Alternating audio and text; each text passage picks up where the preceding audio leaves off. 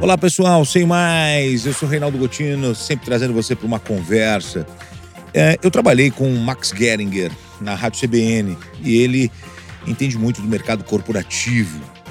E acompanhando um pouquinho da história do Max Geringer, é, eu fui buscar um texto dele que me chamou muito a atenção. E ele até coloca como uma grande entrevista, né? É, que ele fez com o Red Hunter Reynold Ram. Poucas perguntas, importantes respostas. E aí, esse headhunter, esse caça-talentos, uh, respondendo às perguntas. E aí o Max Geringer coloca essas perguntas. Ainda é possível ser feliz em um mundo tão competitivo? A resposta: quanto mais conhecimento conseguirmos acumular, mais entendemos que ainda falta muito para aprendermos. É por isso que sofremos. A felicidade só existe para quem souber aproveitar agora os frutos do seu trabalho. Aí, outra pergunta para esse grande é, é, nome aí do, do meio corporativo. O profissional do futuro será individualista? Pelo contrário, o azar será de quem ficar sozinho, porque se cair não terá ninguém para ajudá-lo a se levantar. Outra pergunta: qual é o conselho que o senhor dá aos jovens que estão enfrentando o mercado de trabalho?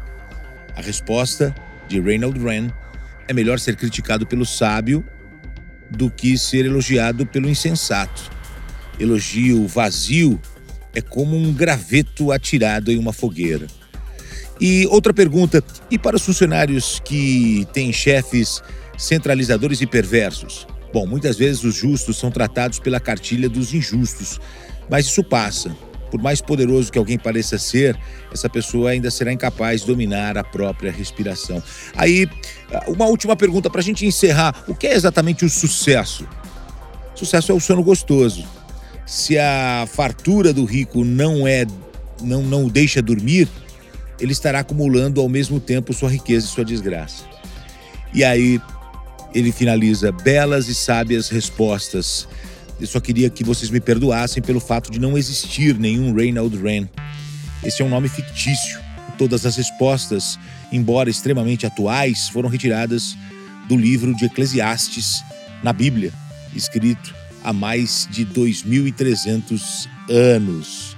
Mas eu digo isso agora, é, porque se eu tivesse dito isso no começo, talvez muita gente não teria o interesse em ouvir.